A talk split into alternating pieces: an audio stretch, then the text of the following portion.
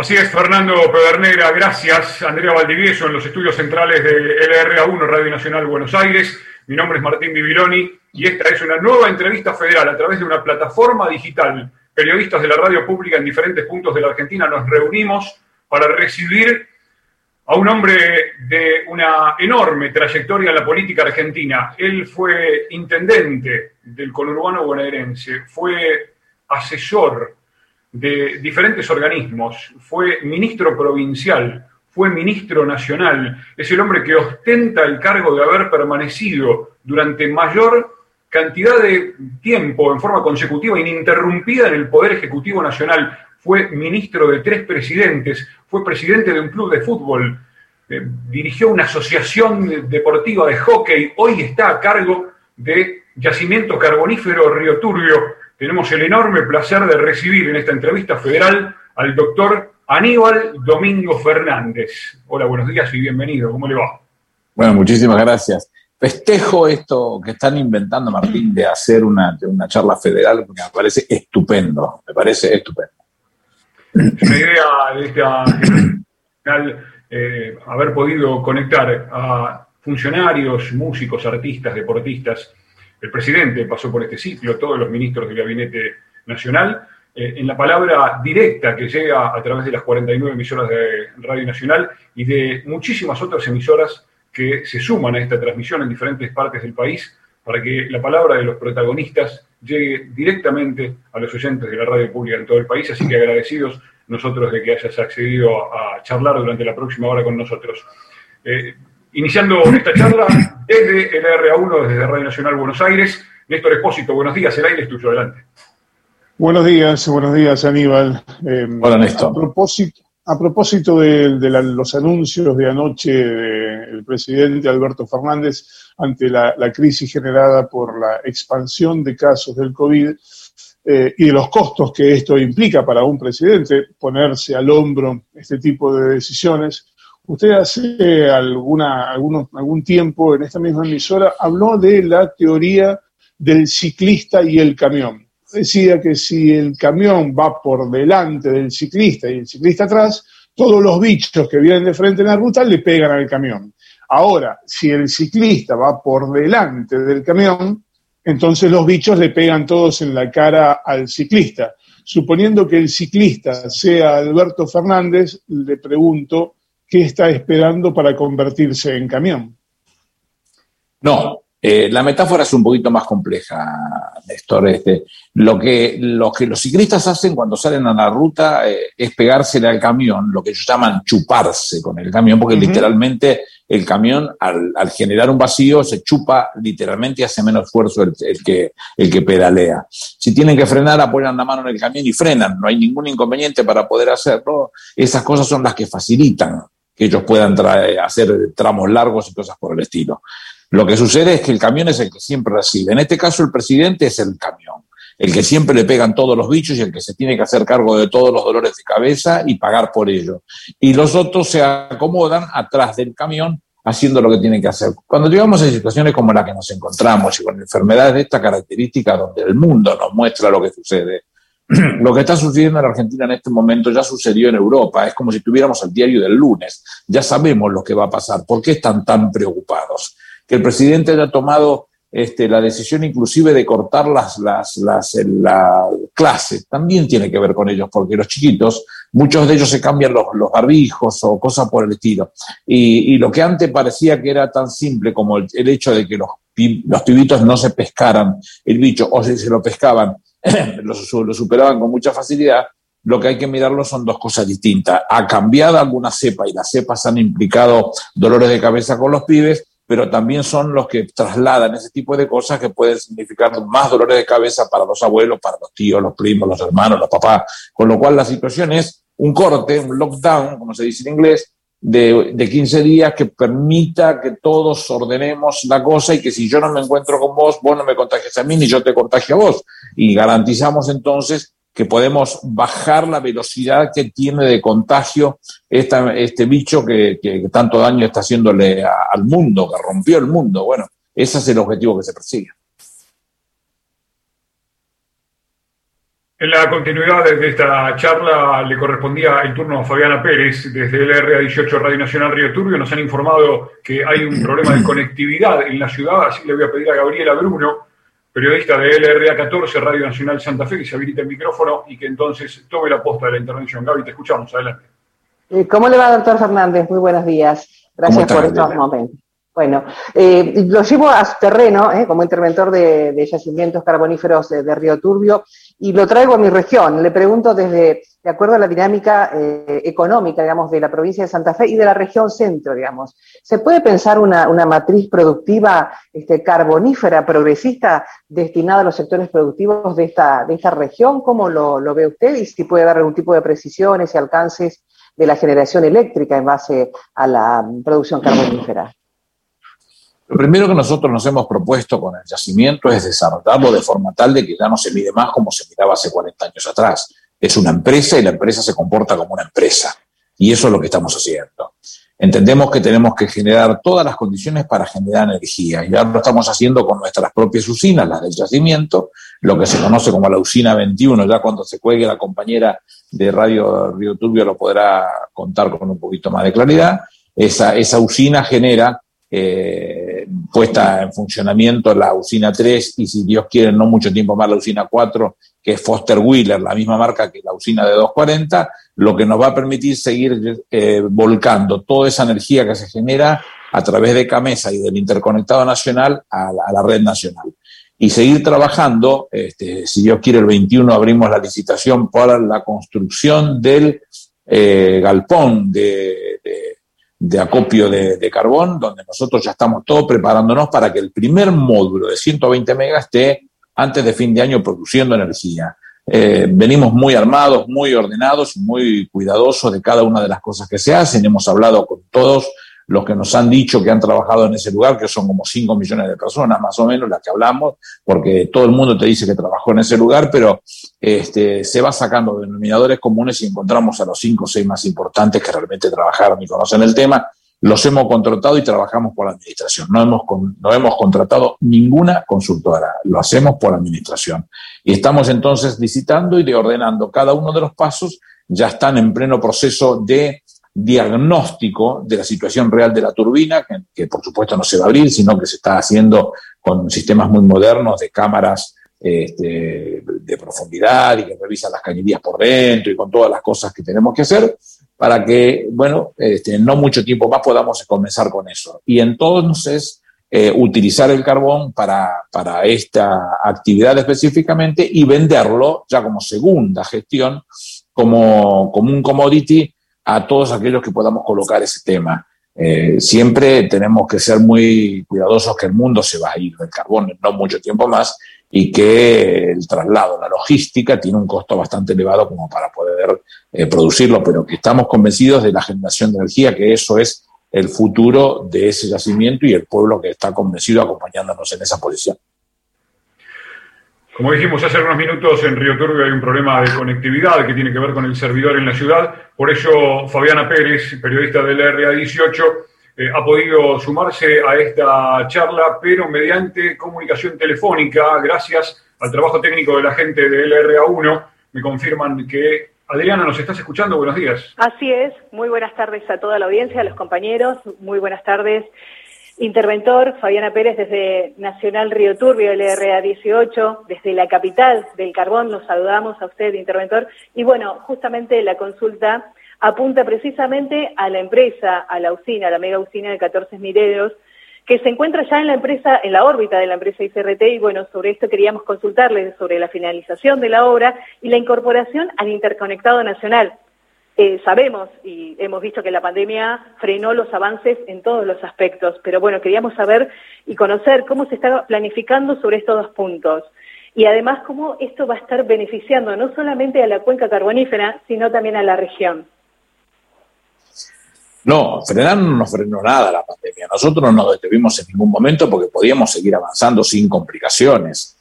Este, Dios está en todas partes, pero usted sabe que duerme en Buenos Aires, con lo cual todo lo que teníamos que hacer nosotros teníamos que hacerlo acá. Entre otras cosas, recuperar la propia obra, que cuando se comenzó la obra dependía de la Secretaría de Minería y cuando cambió la gestión de gobierno, Aranguren se la llevó a la Secretaría de, de Energía. Estaba en minería, se la llevó a la Secretaría de Energía. Después de luchar bastante abrazo partido y explicar en 100 lugares distintos lo que significaba el tema, nosotros logramos no sacársela a la Secretaría de Energía, que hoy sigue dependiendo de la Secretaría de Energía, sino lograr que la obra la pongan debajo del yacimiento. Entonces, somos nosotros los que tomamos decisiones sobre, la, sobre el avance. El avance es muy importante, estamos muy convencidos de lo que estamos haciendo, estamos preparados para, terminar el módulo 1 de la usina de 240, con lo cual esos 120 megas, eh, en cuanto estemos en, condiciones para arrancar, eh, nos colgaremos del interconectado nacional a través de Camesa, pero ya estamos habilitados con cuenta propia y con, posibilidades, porque de hecho ya estamos enviando al interconectado nacional. Eh, hemos conciliado las cuentas con todos, con obras sociales, con sindicatos, con, con Camesa, con todo lo que se tenía que conciliar, se concilió, no debemos nada ni nos deben, y nosotros estamos sí yendo a, entregar a nuestra, la energía que generamos a al interconectado nacional, que eso tiene que ir directamente a un fideicomiso que vamos a abrir y que estamos en ese trámite en este momento en Banco de la Nación. Ese fideicomiso es el que va a permitir, este, donde arranquemos con la usina, con el módulo 1 de, de 120 megas, todo lo que genere va a permitir ser la garantía de un préstamo que nos permite terminar el módulo 2. Este, la vocación de la generación de energía me la, me la planteó el presidente de la Nación, me la planteó la gobernadora de Santa Cruz y yo este, voy a cumplir con el objetivo que me, pidieron, con lo cual estamos absolutamente convencidos y, y, enganchados, muy motivados porque vamos muy bien, vamos muy bien. Perfecto, muchas gracias.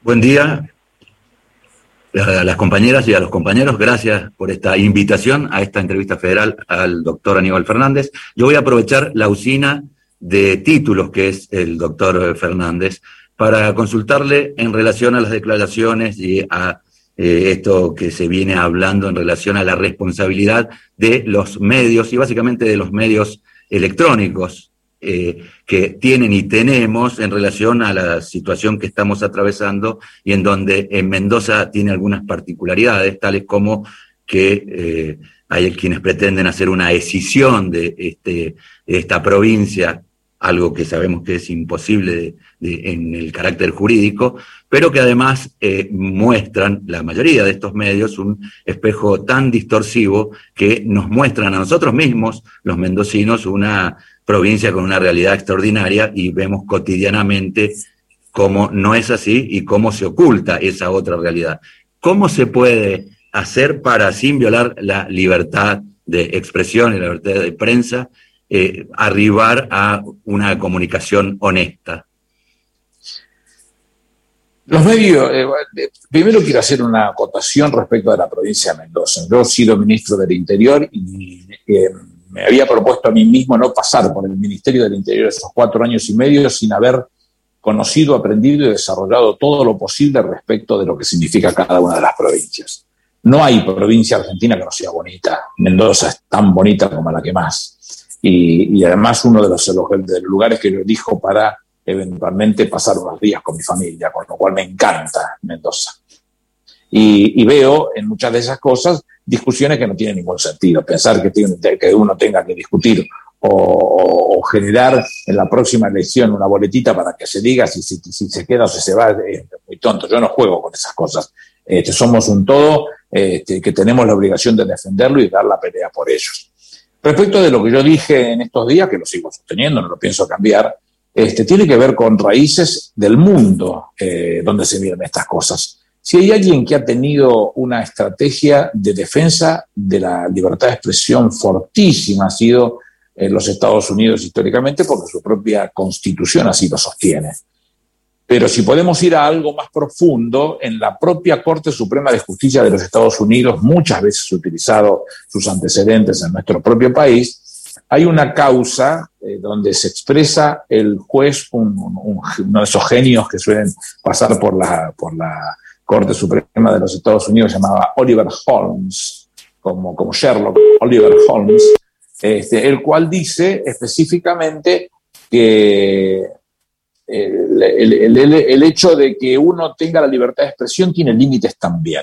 Si uno entrara a un teatro y se para en el medio del teatro lleno de gente y gritara fuego, fuego, fuego, seguramente tendrá una denuncia penal, seguramente tendrá una causa penal y cuando quiere invocar la, libertad de expresión le irá mal, porque no hay forma de poder hacer uso de la libertad de expresión cuando se pone en riesgo la vida de nosotros. En esta discusión que estamos haciendo también está tipificado nuestra ley, en el artículo 203 del Código Penal y en el artículo 70 y 71 de la Ley de Medios. ¿Y qué es lo que yo busco con esto? Pelearme con los eh, periodistas, soy padre de una periodista, con lo cual respeto y quiero la profesión como el que más.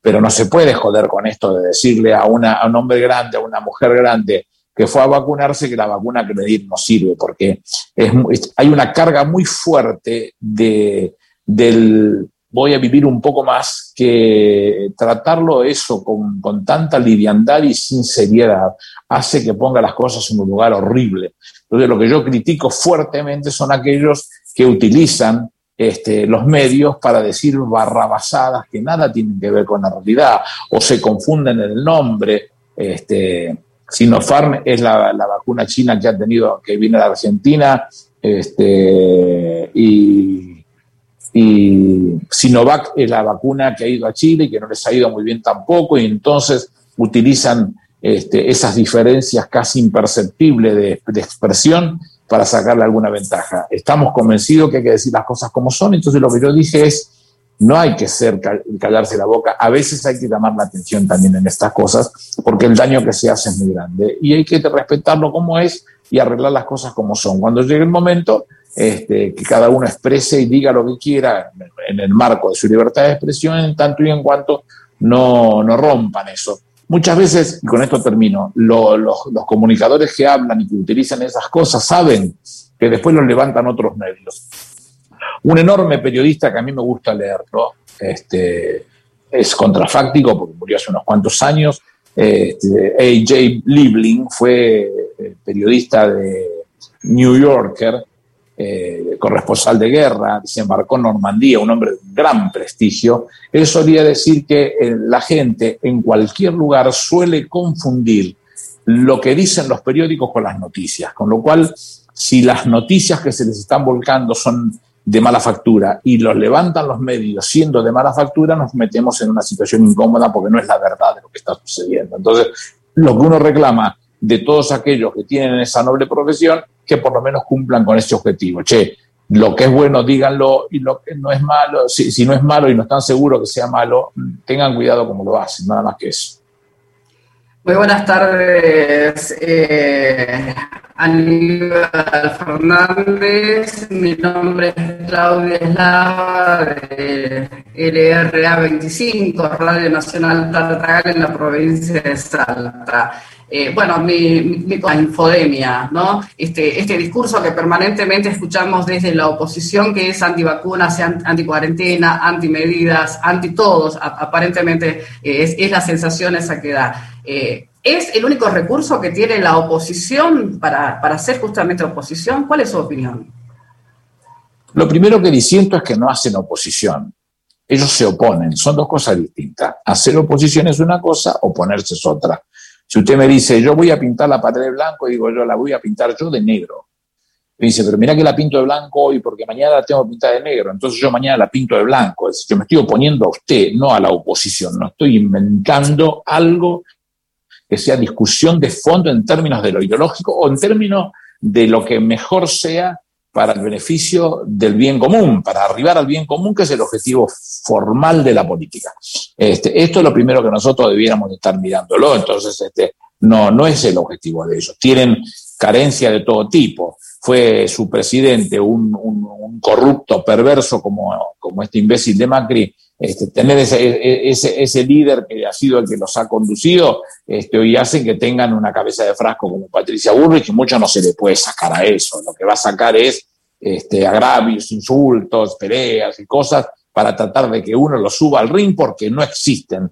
Este, y nadie tiene vocación de subirlos al ring, que se quede donde, hay, que donde quieren, hay demasiadas cosas importantes por resolver, entre otras cosas, lo que está sucediendo en este momento, 27, 25 mil este, contagios en un día nos habla de algo que nos tenemos que preocupar mucho. Me tocó, perdón por la autorreferencia, venía Bárbara hasta acá, el día domingo tener que hacer, este, tener que internar al papá de mi mujer.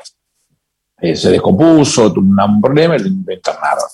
Este, y ver lo que son los lugares privados y públicos de Loma de Zamora, no estamos hablando de Tartagal, que a lo mejor este, está muy lejos de la capital como para resolver las cosas de forma inmediata, no de la, de la capital de su provincia, sino de la capital federal.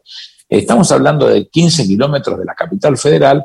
Este, la situación es pero terrorífica. Me tocó verlo, me tocó vivirlo. Este, y esas son las cosas que muchos no quieren eh, tomar la sopa, darse cuenta que los dolores de cabeza son muy grandes y que hay eh, limitaciones a los agravios y ese tipo de cosas. Cuando van contra las vacunas, cuando eh, dicen barrabasada de la vacuna, aparece un tarado que dice ser farmacéutico y entonces habla mal de las vacunas y, y hay gente que les cree y a lo mejor este, ni se pone la vacuna y arriesga su vida porque escuchó a este papanata y esas son las cosas que no podemos permitir. Y bueno, este, yo eh, será que estoy tan acostumbrado a no callarme que seguiré diciendo todo lo que pueda para ayudar de la mejor manera a nuestros viejos, este, nuestras viejas, nuestros hombres, nuestras mujeres y nuestros pibes a resolver las cosas de la mejor manera que se pueda. ¿Qué tal Aníbal? ¿Qué tal compañeros? Eh, soy Patricia Leguiza de Radio Nacional Resistencia Chaco. Eh, ¿Usted cree que los medios hegemónicos nacionalizan la problemática de la cava, alcanzan a nacionalizar las protestas o el cacerolazo de ayer, por ejemplo, o el resistir de Patricia Bullrich, las carencias, eh, alcanzan ellos con el objetivo este de eh, hacer que el oyente, el televidente, crea que hay un estado de conflictividad en todo el país y, que no es tal? Un día hablando con un gran amigo que tuve en Chile, que fue José Miguel Insulza, quien fuera ministro del Interior y vicepresidente de Chile, me contaba que un día hacen una encuesta en un pueblo muy chico del sur de Chile y le salió como primer problema la seguridad. Quedaron todos pasmados, nadie entendía qué estuviera sucediendo en ese caso. Preguntaron a las autoridades, la autoridad dice, no puede haber problema de seguridad porque no hay problema de seguridad o de inseguridad, digamos, en este lugar. Y después de analizarlo tranquilamente se dieron cuenta que eran los efectos de recibir las noticias de Santiago de Chile por la televisión. Eso, eso puede que pase. Este, hay un, eh, cacerolazo en Recoleta o en, o en este, Palermo. Poco tiene que ver con lo que se está diciendo que se discute.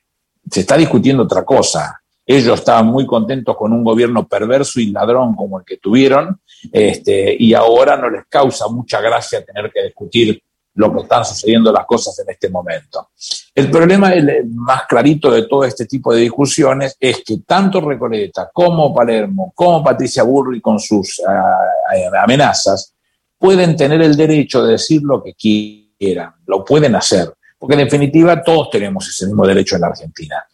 Lo que van a tener que hacer también es cumplir con lo que dice la ley. Y si el presidente ya lo anunció y lo que anunció es precisamente que todos tenemos que poner el paro para que no sigamos eh, contagiando y bajemos la velocidad de contagio en una forma abrupta, este, lo van a tener que hacer. Entonces, bueno, quieren cacerolear o romper alguna cacerola, pero háganlo, tienen todo el derecho, pero sepan que van a tener que cumplir con lo que se les dice.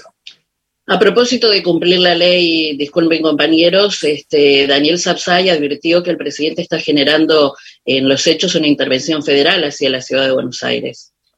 Eh, el tema de, del bicho este es interjurisdiccional, porque que yo sepa, para salir de la capital federal por la autopista hay que pagar peaje, y yo no me imagino al bicho pagando peaje para entrar a la provincia de Buenos Aires. Es interjurisdiccional. Y cuando es interjurisdiccional, lo paga o lo decide o lo define específicamente el, el gobierno federal. Es una competencia federal. Lo que pasa es que Sapsay, que se dice constitucionalista, es constitucionalista porque toma el tren en constitución, nada más que eso. Este, con lo cual, no pierda el tiempo. Si quiere aprender un poquito de derecho constitucional, hay muchos y muy buenos, que además no son peronistas, no es un problema ideológico, pero este, abandone ese lugar porque va a chocar inexorablemente la cabecita. Gracias. Sí, ¿qué tal? Juan Ignacio Guarino, los saludo a Aníbal, así como a todos eh, los y las colegas de Radio Nacional del país. Mi pregunta tiene que ver con la cuestión del lofer, este proceso tan descarnado que hemos visto en los últimos años y que empieza a desandarse, ¿no? Con la asunción del gobierno del Frente de Todos.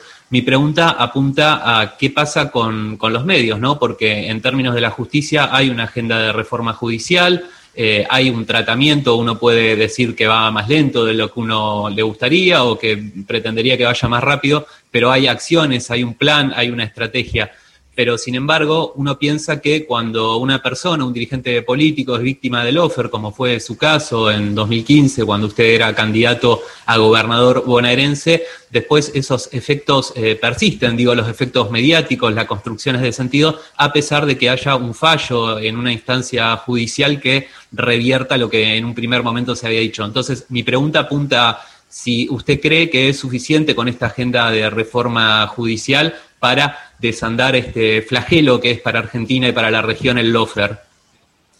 La, agenda, como le llama usted, de reforma judicial solamente apunta a dos o tres temas de los 100 que hay que modificar. Con lo cual entonces verá que ahí se hace necesario seguir adelante con los otros 97. Si el tema es específicamente el lofer, ayer lo vi a Ricardo Gil Lavedra, viejo dirigente del radicalismo, un hombre conocedor del derecho, juzgó a las juntas, con lo cual uno, lo sentía como propio y orgulloso de conocerlo. Pero yo, este, cuando él se expresa y dice que el offer es una mentira, yo le escribo un tuit, véanlo, está ahí para, para que se pueda ver, le digo, Ricardo, lo conozco hace muchos años, lo que está diciendo no está bien, por varias razones, porque eh, si la primera instancia, la, la Cámara, el Tribunal de Casación, el Tribunal Oral este, y los fiscales pensaron exactamente lo mismo, entonces no hay peor ciego que el que no quiere ver. Eso fue lo que sucedió con el Lofer. Este, lo, que me, hicieron a mí, no porque yo nunca estuve en una causa, nunca fui ni imputado ni siquiera llamado a prestar declaración como testigo. Me inventaron que uno era actor intelectual de la muerte de tres pibes, ya está juzgado, ya está juzgado el, este, ¿cómo se llama? La, eh, ah, el contrabando de, efedrina, todo ese tipo de cosas ya están juzgadas, ya están terminados, pero sigue existiendo. Ahora, eh, eh, si se quisiera juzgar a alguien por lo que se está haciendo, ¿tenemos elementos en nuestro Código Penal para hacerlo? Sí, por supuesto que sí. Son tres delitos bien definidos en el Código Penal. El prevaricato, la asociación ilícita y la privación ilegítima de la libertad. Las condiciones están dadas. Ahora van a decir, entonces, ¿por qué, no, por qué quieren hacer, eh, legislar específicamente sobre el lofer? Bueno, por una razón elemental. Voy a utilizar un, ejemplo duro, eh, por favor que se me comprenda para que se entienda. Cuando votamos nosotros el femicidio, existía el artículo 79 del Código Penal que decía que para un homicidio simple cabían entre 8 y 25 años de pena. Este, y después en el artículo 80 ponía este, agravamientos por el vínculo, por, la, por, por, un montón de razones. Estaban las condiciones dadas. ¿Por qué lo pusimos? Bueno, porque era un fenómeno que nos ayudaba muy claramente a multiplicar la vocación de que no vuelva a existir. Entonces acá tenemos que hacer exactamente lo mismo, multiplicar la vocación de que no vuelva a existir lo que sucedió. Digo ser uno de los primeros que le tocó vivirlo pero después le pasó a Hillary Clinton, le pasó a Lula, le pasó a Dilma, le pasó a Evo, le pasó a Correa, le pasó un montón, que lo hicieron con toda la mala fe para lastimar de esa manera. Bueno, este, no hay que callarse la boca y hay que seguir empujando para que eso se resuelva. Eh, no, hay, no, hay, no hay ninguna otra intención que no sea hacer las cosas como corresponden. Yo hice una campaña seria, a mí me trajeron un CD con eh, situaciones personales de la candidata que competía conmigo, eh, lo saqué a los bolsazos y, le, hice saber por amigos míos que son amigos de ella lo que estaba sucediendo, que le prestara atención para que no pasara por otro lado. Que medio tonto me siento cuando uno hace las cosas de buena fe con ella y ella este, estaba trabajando para lastimarme de esa manera a mí. Ya está, es un duelo que yo ya hice y que no me tiene, me tiene sin cuidado. Pero este, el lofer va a haber que marcarlo en algún momento, a pesar de que está tipificado en el Código Penal. Bien, gracias. Doctor Fernández, ¿cómo le va? Bueno, mi nombre es Lautaro Castro de la provincia de La Rioja. Yo le quisiera preguntar Eh, este año es un año electivo en Argentina.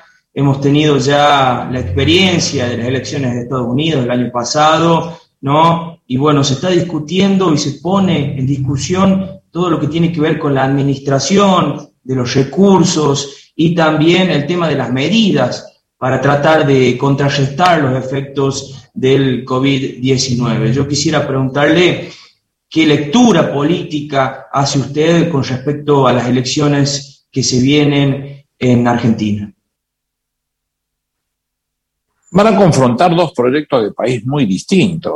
Un proyecto que gobernó durante cuatro años, que hizo pedazos un país, este, nos unió en la deuda, nos unió en la pobreza, nos unió en el dolor, nos unió en la falta de perspectiva y de proyecto, de pensamiento, nos quitó todas las posibilidades, se han robado todo lo que han podido, fundamentalmente el presidente, un perverso y un corrupto como pocos, este, eh, basta con mirar el correo, basta con mirar eh, la autopista del Sol, donde se llevaron 499 millones de dólares, basta mirarlo eh, los parques eólicos donde metieron a jugadores de fútbol para tratar de enmascarar lo que estaban haciendo, la venta de tierras del Estado Nacional, la familia Blanco Villegas, la familia de su madre, todo lo que ha hecho ese hombre que es un corrupto y perverso tiene ese rasgo. va a competir ese, ese, ese mundo con un proyecto político que va a tratar por todos los medios de representar a la totalidad de los argentinos eh, de la mejor forma y, sabiendo comportarse como lo está haciendo el presidente en este momento, que no se distancia, que no se corre y que se cargó al hombro la pandemia que nadie la tenía en cuenta en ese momento. A la par de ello, en, el backstage, en, en, los, atrás de, de, escena, eh, resolviendo el tema de la deuda que ya está resuelto, el tema de resolviendo o tratando de ordenar el tema con el Fondo Monetario que está eh, Martín Guzmán en este momento este, saliendo del Vaticano después de, haber, hablado con el Santo Padre, pero ya estuvo en Alemania, pero estuvo en varios lugares explicándolo, este, de resolver el tema de la pobreza, resolver el, problema de los trabajos. Hay un, esfuerzo muy grande por parte de Gabriel Catopodis, de Gustavo Arrieta y de Jorge Ferraresi, que son los que tenían preparado todos planes de construcción que donde este bicho lo permita comenzarán duramente. Y por otro lado el fortalecimiento de un mercado doméstico que sea el que eh, alimente o que, o que abastezca a, aquellos este, provenientes de las pymes, que son las que van a darle trabajo a nuestra gente que lo necesita y mucho, con lo cual el esfuerzo es muy grande por ese lado. Son dos países distintos los que van a confrontar, estoy convencido que, que vamos a ganar cómodamente. Muchas gracias. Buenas tardes, eh, Aníbal. Soy Adriana de Radio Nacional Puerto Iguazú. Este, bueno, mi pregunta va a lo siguiente. A mí me gustaría conocer eh, su opinión con respecto al tema este de, hay distintos sectores sociales, ¿no? Que le están pidiendo al gobierno nacional la creación de una empresa estatal que se haga cargo de controlar, supervisar y cobrar peajes del tránsito eh, fluvial del río Paraná y no renovar eh, la licitación que vence ahora el próximo 30 de abril, eh, una licitación, una sesión que fue dispuesta por el gobierno de Menem en el año de 1995. Eh, bueno, ¿qué mirada tiene usted con respecto a toda esta discusión que ha generado el vencimiento, la licitación ahora el 30 de abril de la hidrovía Paraná, del río Paraná-Paraguay? Que vence, vence el 30 de abril. Eso no hay mucho para discutir, basta con mirar nada más el contrato y no nos daríamos cuenta simplemente. Que eso debiera ser analizado, no conozco a dónde quiere ir exactamente el presidente, no he hablado con él de este tema, si es que van a pensar en el mismo formato que se estuvo hasta este momento, en donde era una, eh, una empresa compuesta por una empresa argentina este, y por una empresa belga, Jean Denul, que, que, lo, que lo que traía o la importancia más grande de esa empresa eran las dragas que permitían dragar el río Paraná a la profundidad, por lo menos hasta Rosario, de 34 pies y que daba un montón de, oportunidades este tema y que por supuesto no alcanza el tiempo como para licitarlo porque trabajar ese semejante pliego debe llevar no menos, no menos de un año. Con lo cual, si es que se fuera a licitar lo que lo, para llegar, para seguir en las mismas condiciones que están hasta este momento, estarían abriendo las licitaciones para abril, mayo del año que viene. Así que no sé exactamente cómo se va a seguir. Este, cualquiera sea la posición, siempre que sea en defensa de los intereses de las provincias, en defensa de los intereses de la nación, este, me encontrarán de su lado. No, no, no, no, no, no sé cuál es la vocación que tiene el presidente respecto a ese tema. Ya sabemos que licitar no se puede hacer en 30 días, en, 10 días, porque termina en 10 días. Este, no sé exactamente cómo se va a seguir. Hola, buen día eh, Aníbal Fernández, mi nombre es Claudia Huircán, soy de Radio Nacional Jacobás en la provincia de Río Negro, que es muy linda además y tiene muy ricos vinos también para que pueda venir a pasar sus vacaciones en familia por acá. Eh, usted no sabe lo que acaba, usted no sabe lo que acaba de hacer. Usted no sabe lo que acaba de hacer. Bueno, está invitado totalmente. Cordero Patagónico también. Eh, quería, bueno, en principio remarcar y también en honor a muchos compañeros que fueron quedando en el camino, porque hubo una anterior que dijo en sus promesas de campaña que no iba a perseguir, no iba a censurar y no iba a despedir a los que pensaran diferentes. Y en este medio de comunicación y en los medios públicos muchos fuimos perseguidos, censurados eh, precisamente por quienes hoy se rasgan las vestiduras por algunas observaciones que hacen los organismos, eh, los observatorios, digamos, de los medios eh, a, eh, algunas expresiones que son inadecuadas para, la población eh, y que sé que lo han tenido como, lo han estado mirando específicamente en los, en los últimos días. Y quería preguntarle, en referencia, profundizando sobre la cuestión del Laufer, pero saliendo un poco tal vez de la escena más pública, ¿cuáles son los costos que cada uno enfrenta? ¿Cuáles son los costos que usted entiende que también enfrenta personalmente la presidenta, la vicepresidenta de la Nación, expresidenta Cristina Fernández de Kirchner, el gobernador eh, de Buenos Aires, Axel Kicillof, y también por el escarnio al que fue sometido usted en el año 2015, porque hay, digamos, toda una trastienda que nosotros eh, desconocemos, si se quiere, ¿no? Bueno, todo eso que se vio estuvo, ya está, no tiene, es contrafáctico, porque nos pongamos a analizar no tiene ningún sentido. Yo me acuerdo que en esos momentos mis amigos decían, salir rápido a explicarlo, ¿a quién?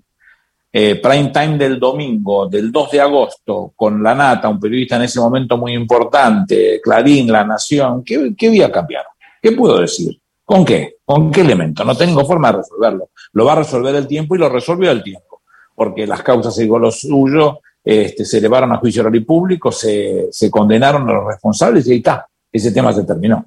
En el caso puntual mío. En el caso de Cristina, se van a ir destapando uno por uno, porque acaba de, acabamos de terminar con la burrada del, juicio por el... Eh, eh, los, contratos, los contratos de dólar futuro. Este, esa es una porquería inventada para lastimarla nada más, porque no había nada dentro. Eh, el, contrato de dólar futuro lo que hace es darle una herramienta a los que manejan la política monetaria con el único objetivo de que pueda manejar las expectativas futuras. Va de suyo que eso no lo hace la presidenta de la Nación y el ministro de Economía. Entonces, ¿qué hacen en la causa? Ya, ya tendríamos que haberlo sacado desde el primer momento. Este, lo hace el presidente del Banco Central, pero el presidente del Banco Central, con esa política monetaria, no es judiciable, con lo cual tampoco tendría que haber estado. Fíjese la plata que se ha gastado. Bueno, habría que ir entonces a los que denunciaron y cobrársela a ellos esa. A Negri, a, a Federico Pinedo, que la pongan ellos de su bolsillo, para así se dejan de joder con la plata de los argentinos en denuncias estúpidas como esta que llevó cinco años, una cosa sin sentido, algo de un nivel de ridiculez pocas veces visto. Va a pasar lo mismo con el, con el Tratado de Irán, porque yo era senador de la Nación en ese momento, lo voté, lo votaría cien veces más buscando la posibilidad de que el juez pudiera tomarle e indagatoria en cualquier lugar, si no lo puede hacer en Argentina, que lo hiciera en Terán, pero que tuviéramos la tranquilidad de que avanzáramos con la causa. Inventaron esa porquería, le costó la vida a Héctor Timerman, porque no lo dejaron, eh, Bonadío no lo dejó ni siquiera ir con su tratamiento contra el cáncer en los Estados Unidos, este, para terminar como va a terminar en la nada, porque no hay nada. Nunca rigió ese contrato. Nosotros, ya que lo votamos, ¿por qué no vino contra los legisladores que lo votamos? Este, no, una cosa sin sentido. Bueno, así va a seguir haciendo con todas, porque todas las causas de Cristina, acuérdese lo que yo le digo en este momento, son todas inventadas, todas inventadas. Van a ir cayendo de aura, no tiene más remedio que suceder de esa manera y bueno, los resultados están a la vista.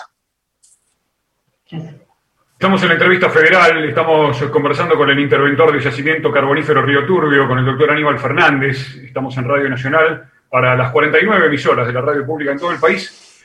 Eh, y ya le voy a dar la palabra a Néstor Espósito, que tiene una pregunta muy importante para hacer, pero Aníbal, te quiero pedir una reflexión este, muy breve, pero eh, de las que sabemos que pones este, como con la mano en el ángulo. Está circulando por internet, está circulando por redes sociales un audio que seguramente habrás visto porque sos un hombre muy tecnológico, habrás oído, eh, de Mauricio Macri que recuerda que cuando llegó a Boca tuvo que hacer algo muy doloroso que fue sacar a Maradona. Y, e inmediatamente después dice, el peronismo tiene que sacar a Cristina. Esa, ese reconocimiento implícito que hay en esa palabra de Mauricio Macri de comparar a Maradona con Cristina en la política, ¿qué, reflexión te merece, más allá de que todos sabemos qué es lo que pensás del expresidente? Lo primero que tenemos que ver es qué persigue él en este caso, ¿no? Eh, quiso poner un ejemplo, como es un inculto, un bruto, este, eh, que solamente se ha valido de, la posibilidad de llegar a la presidencia solo para los, para los fines inconfesables que han sostenido hasta este momento, vuelve a mostrar de lo suyo, tratando de agarrarse de alguna de las cosas de estas que le pueden dar vuelta a su alrededor para hacerlo como el ejemplo. Le salió como el diablo el ejemplo porque la verdad es esa compara a Cristina con Maradona. Yo creo que Cristina le pega mejor con la zurda que Maradona, pero bueno, este, este es, un, es un comentario propio de un torpe, de un corrupto y de un, de un perverso como este tipo, no da para más que eso. Eh, la, la comparación es tonta y el peronismo no se va a sacar de encima nada menos que a la jefa del movimiento nacional peronista, que es Cristina. Gracias. Néstor Espósito, te escuchamos. Sí, eh, Aníbal, hace algunos días la jueza María Cervini, a propósito de esto que contaba usted, de la causa en que intentaron involucrarlo en el triple crimen, dictó la falta de mérito de Ibar Esteban Pérez Corradi, quien fue traído a la Argentina en 2016 en medio de un operativo muy espectacular con casco, chaleco y demás. El fallo de la doctora Cervini habla reiteradamente de una hipótesis diferente a la que siempre se manejó como la idea de qué es lo que pasaba con la efedrina. Y destaca además que justamente a partir del triple crimen se cortó el negocio ilegal de la efedrina. Parece un oxímoron, parece una contradicción, porque a usted lo señalaban mediáticamente como el responsable ideológico de ese triple crimen, porque se estaban quedando con un negocio que hasta entonces era legal y que después de ese episodio pasó a ser ilegal. ¿Cómo se explica? Ese negocio pasó a ser ilegal por mi decisión. ¿Por qué razón?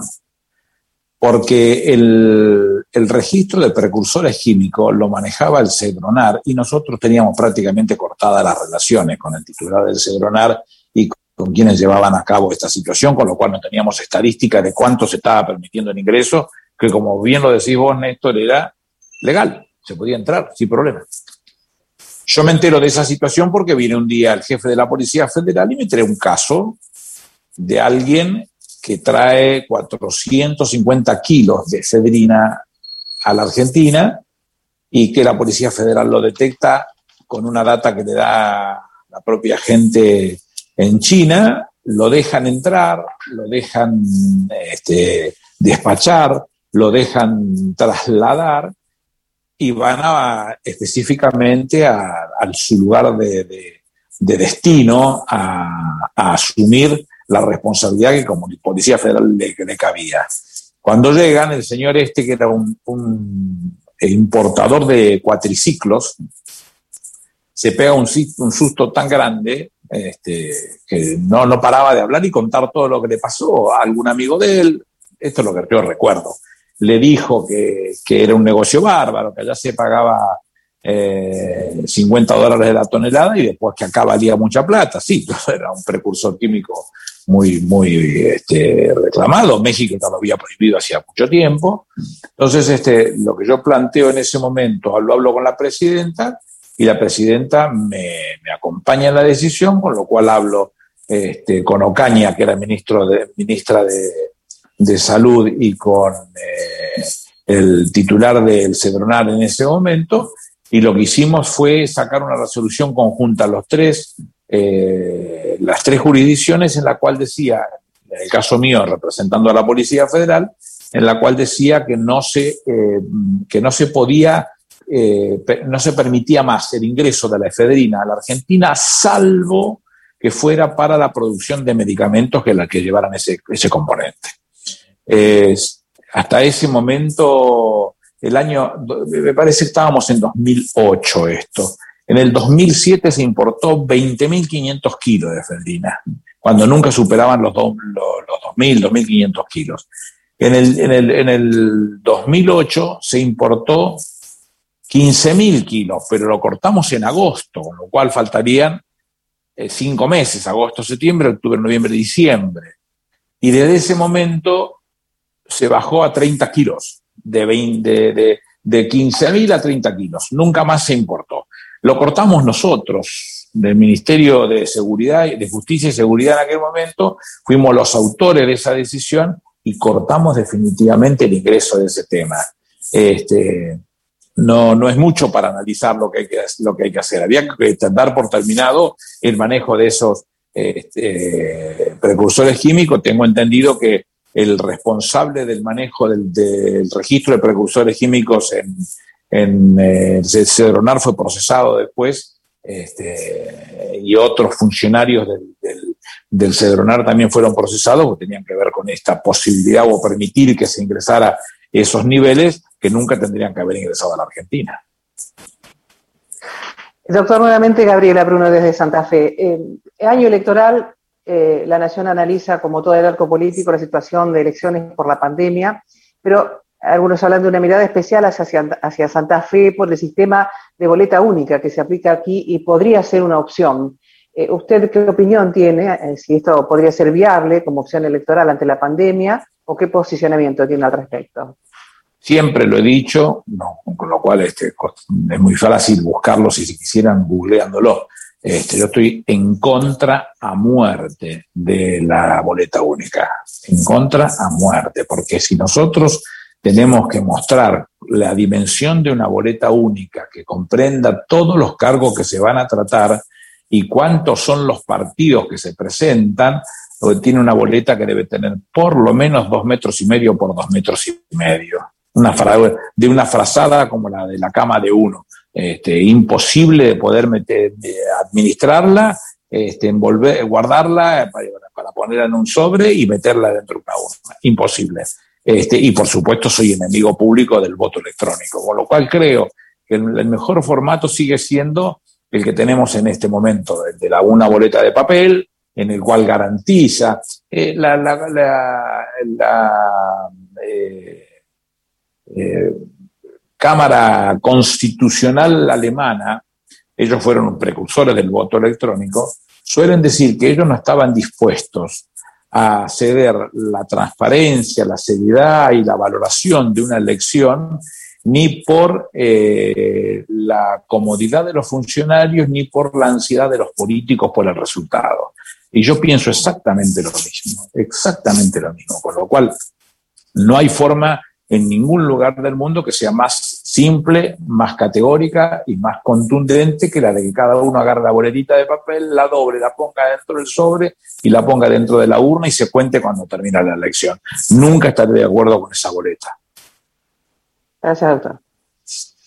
De nuevo, Ariel Robert desde Radio Nacional Libertador desde Mendoza. Bueno, la consulta es de orden más político porque hoy justo se cumplen 68 años de aquel atentado en Plaza de Mayo que dejó seis muertos eh, en aquel acto de la CGT en apoyo a Perón. Y vemos los niveles de beligerancia que a veces tiene la, a veces eh, gente de la oposición y a veces gente de, del propio partido para con los propios, ¿no? Y que nos haga una referencia de si hemos avanzado o no en, en el terreno político de la concordancia con las oposiciones Sí, claro que hemos avanzado. Este, en, ese, en ese acto que usted dice de 1953, eh, hubo gente, comandos civiles, como se llamaba en ese momento, que después fueron ministros. Lo cual, este, eh, lo dijo usted. Eh, fueron este, ministros y eso no puede volver a suceder. Hay, elementos de sobra para poder discutirlo y hablarlo entre, nosotros con las características que quiera tener con la política. No me molesta de ninguna manera. Siempre es fácil poder llevarse a la práctica. Creo que hemos crecido, que la Argentina ha crecido este, y que siempre ha sido así, debiera haber sido así siempre, este, salvo en estos últimos cuatro años donde nos han perseguido. Eh, yo le he contado, un día se lo contaba a Cristina, le digo, no sabe lo que era cuando te despertabas 3, 4 de la mañana y sentías el ascensor que paraba en tu piso este, el susto que te pegabas, porque el tipo, o la mujer o el hombre que anda por zurda, digamos, este, que, está haciendo cosas turbias, tiene entre las posibilidades el hecho de que pueda perder. Está esa como una de las posibilidades de que pueda perder. La realidad es que eh, si uno no hizo ninguna de esas cosas, no está preparado para perder. ¿Por qué va a perder? ¿Qué tiene que ver? Acá han inventado este, un, cuaderno del cual sacaron fotocopias de fotocopias y con eso han detenido funcionarios, han detenido empresarios. Este, yo estoy convencido que esa cosa no puede volver a suceder y siempre cuento que esta gente vino a romper gestos que la política siempre preservó. En el año 30, cuando se produce la revolución del 6 de septiembre, Hipólito Yrigoyen se va a verlo a Nereo Crobeto, que era gobernador de la provincia de Buenos Aires, un cuadro muy formado, un hombre de consulta de, de Irigoyen. Eh, hoy tarda 45 minutos desde Plaza de Mayo a La Plata, en aquel momento debería tardar 6 horas, 7 horas, porque tenía que cruzar todas las vías y además tenía que este, tomar por el camino General Belgrano, que era así chiquitito en aquel momento, con lo cual era una cosa complicada. Crobeto lo convence de que no tiene solución, que ya estaba eso resuelto y que no cometiera el error de volverse a Buenos Aires porque lo iban a matar en el camino. Con lo cual este, Hipólito Yrigoyen se entregan al 7 de Infantería en La Plata. ¿A dónde se asila Nereo Crobeto cuando termina esa situación? En la casa de su enemigo público, que era don Alberto Barcelona Avellaneda. Con lo cual, la política siempre tuvo vasos comunicantes como para que en los peores momentos se puedan hacer las cosas bien. Ojalá se recuperen con este corrupto este, y perverso que hemos tenido, seguramente no. Hay gente que ha trabajado en ese, en ese sector que, que uno puede conservar todavía conversaciones y que tienen más o menos este, una visión republicana de la vida y que se hacen las cosas mucho más simples. Doctor Aníbal Fernández, y Claudia nuevamente desde Tartagal Salta. Eh, hace un rato, bueno, a una respuesta que daba una compañera decía que había algunos temas puntuales que, no había dialogado con el presidente. Eh, ¿Cuáles son los temas de los que sí habla con el presidente? No, yo hablo con el presidente de todo lo que el presidente quiere hablar, digamos, ¿no? Si uno lleva un tema, por ahí este, le, pide específicamente hablarlo y lo llevo y lo hablo. Y ahí se agota, no hay mucho más para poder hacer después. Eh, lo planteó y lo planteó y no me llevo más que eso. Eh, pensar que debe tener un montón de gente que quiere aportar lo suyo y aportando lo suyo a lo mejor es bueno que lo acompañe o no es bueno que lo acompañe. Yo, yo me siento amigo del presidente y bueno, uno tiene que aportar las cosas que, tiene. Como no tengo toda la información que él sí tiene, este, no sé si el tema ese que yo le traigo eh, como si fuese una panacea ya lo tiene resuelto y no piensa llevarlo a la práctica, o ya lo tendría estudiado o cosas por el estilo. Bueno, si uno tiene vocación, quiere colaborar, nada más que eso. Lo que hay que hacer es tratar de colaborar. Muchas gracias. Aníbal Fernández, gracias por esta hora enorme con la radio pública.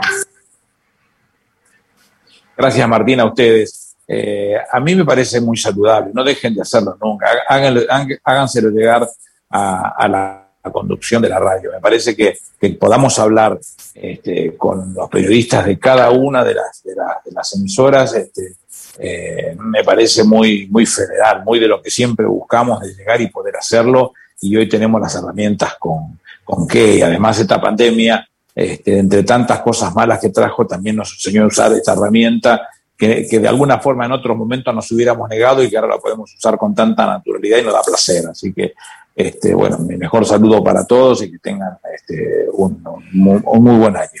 Bicho, bicho aparte. Gracias. Muchas gracias por esta hora con Radio Nacional. Las autoridades de la radio están escuchando. No hemos dejado de recibir mensajes a través de, del WhatsApp durante toda la hora. Este, y por supuesto te agradecen Alejandro Ponlesica, director de la radio, Gustavo Campana, este, Juan Martín Ramos Padilla, que está a cargo también junto a Gabriela Mambretti de la organización de, de toda esta movida que, que, nos permite acercarnos tanto y sobre todo, como te decía en el comienzo, llevar la palabra de funcionarios de primera línea a cada uno de los rincones del país. Así que un abrazo gracias, muy grande otro para vos. Aníbal Fernández pasó por la entrevista federal. Muchísimas gracias a todos los compañeros y las compañeras que han participado. Y por supuesto, el saludo y el agradecimiento a cada una de las 49 emisoras de Radio Nacional que a partir de este momento continúan con sus respectivas programaciones. Nos reencontramos en la próxima entrevista federal. Gracias.